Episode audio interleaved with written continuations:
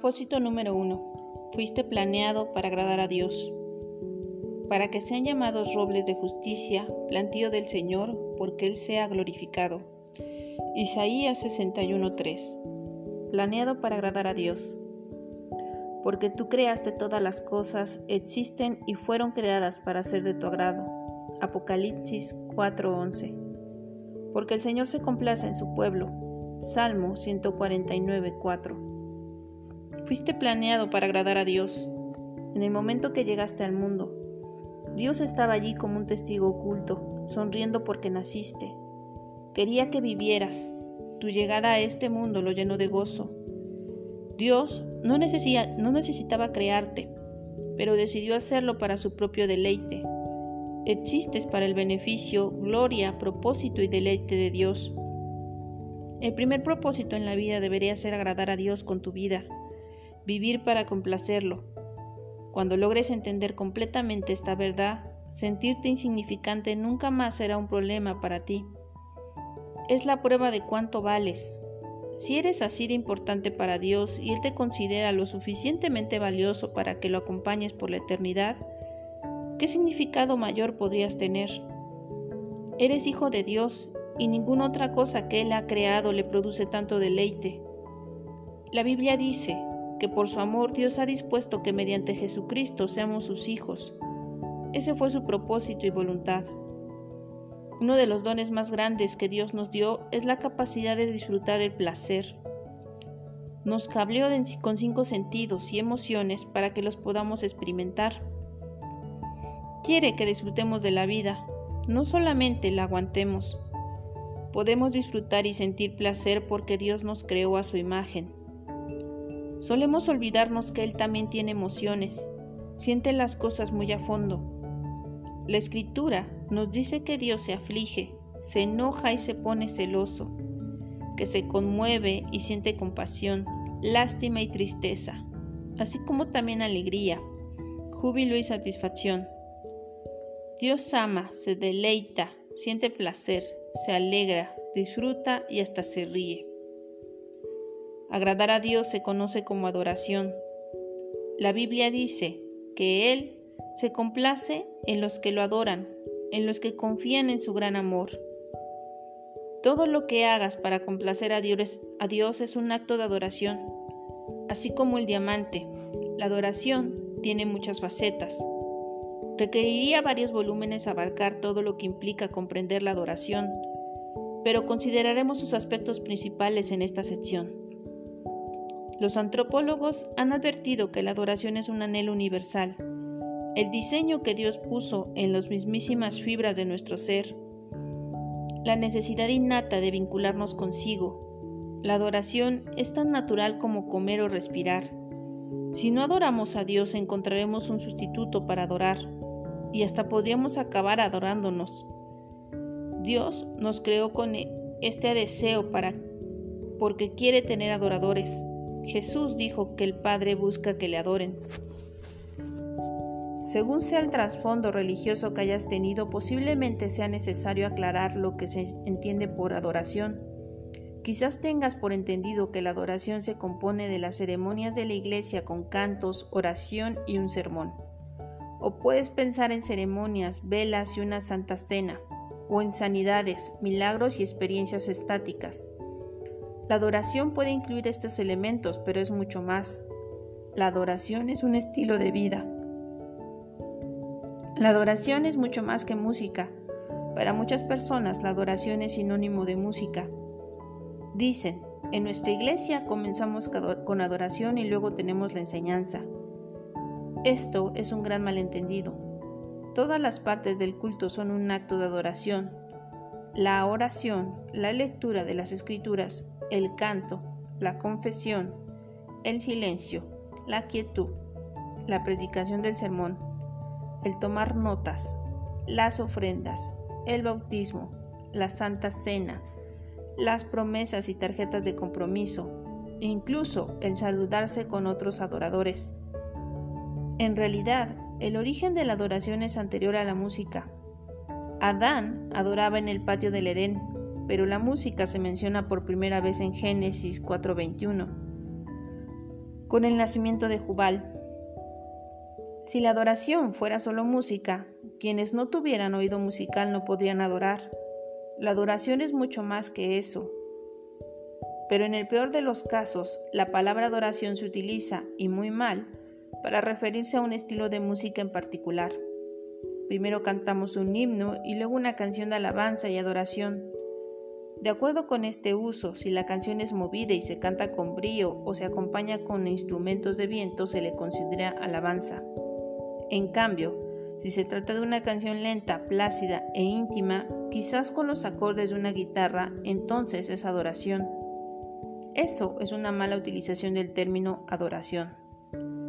La adoración no tiene nada que ver con el estilo, el volumen o el ritmo de una canción. Dios ama todos los estilos musicales, porque Él los inventó, los movidos y los lentos, los fuertes y los suaves, los clásicos y los nuevos. Pueden no gustarte todos, pero a Dios sí. Si cuando le cantamos lo hacemos en espíritu y en verdad, eso es un acto de adoración. Los cristianos suelen no ponerse de acuerdo acerca del estilo de música a usarse en la adoración y defienden con pasión su estilo preferido, como el más bíblico o digno para Dios. Pero no existe un estilo bíblico. En la Biblia no hay notas musicales, ni siquiera tenemos los instrumentos que se usaban en los tiempos bíblicos. Con toda franqueza, tu estilo de música preferida dice más de ti, de tu entorno social y cultural y de tu personalidad que de Dios. Lo que para un grupo étnico son sonidos musicales, para otro puede ser ruido. Pero a Dios le gusta la variedad y disfruta todos los estilos.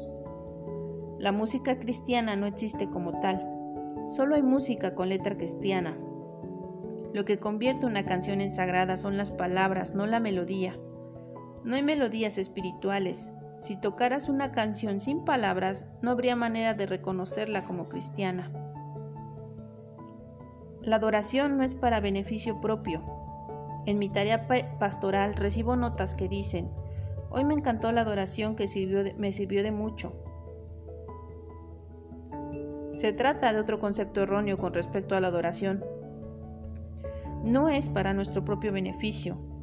Adoramos para beneficio de Dios. Cuando adoramos, nuestro objetivo debería ser complacer a Dios, no a nosotros mismos. Si alguna vez has dicho, hoy no recibí nada de la adoración, adoraste con una motivación equivocada. La adoración no es para ti, es para Dios, por supuesto, la mayoría de los cultos de adoración también incluyen elementos de comunión, de edificación y de evangelización. Y adorar sí tiene sus beneficios, pero no adoramos para darnos gusto. Nuestro motivo debe ser glorificar a nuestro Creador y complacerlo o agradarlo. En Isaías 29, Dios se queja de la adoración poco entusiasta e hipócrita. El pueblo le estaba ofreciendo oraciones desanimadas, alabanza fingida, palabras vacías y rituales elaborados por el hombre, sin siquiera pensar en su significado. No podemos llegar al corazón de Dios con la tradición en la adoración. A Dios lo conmueve la pasión y el compromiso. La Biblia dice, Este pueblo me alaba con la boca y me honra con los labios, pero su corazón está lejos de mí. Su adoración no es más que un mandato enseñado por hombres. La adoración no es parte de tu vida, es tu vida. La adoración no es solo para el servicio religioso.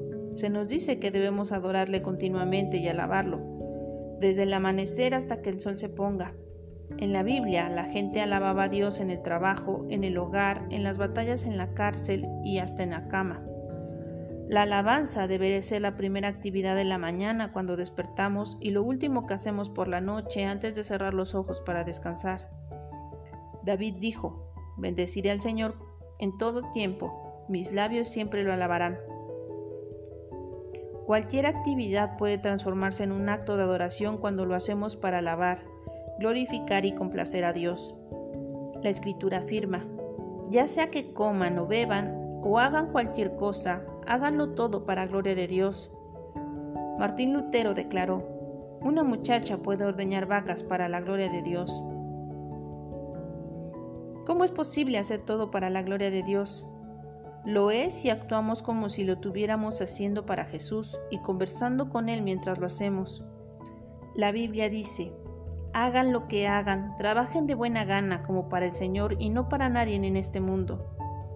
Este es el secreto para una vida de adoración. Hacer todo como si lo hicieras para Jesús. Una paráfrasis lo expresa así. Toma tu vida cotidiana, la vida de todos los días, tu descanso, tus comidas, tu trabajo, tus idas y venidas. Ponlas como una ofrenda ante Dios. El trabajo se convierte en adoración cuando se lo dedicamos a Él y lo llevamos a cabo conscientes de su presencia. Cuando me enamoré de mi esposa, pensaba en ella todo el tiempo, cuando desayunaba, cuando conducía al colegio, cuando estaba en clase, cuando hacía fila para las compras, cuando cargaba combustible. No podía dejar de pensar en ella. A menudo me hablaba a mí mismo de ella y pensaba en todas las cosas que me agradaban de ella. Eso me ayudó a sentirme muy cerca de Kai, aunque vivíamos alejados y asistíamos a dos centros de enseñanza distintos. Pensando constantemente en ella, permanecía en su amor. La verdadera adoración se trata justamente de eso, enamorarse de Jesús.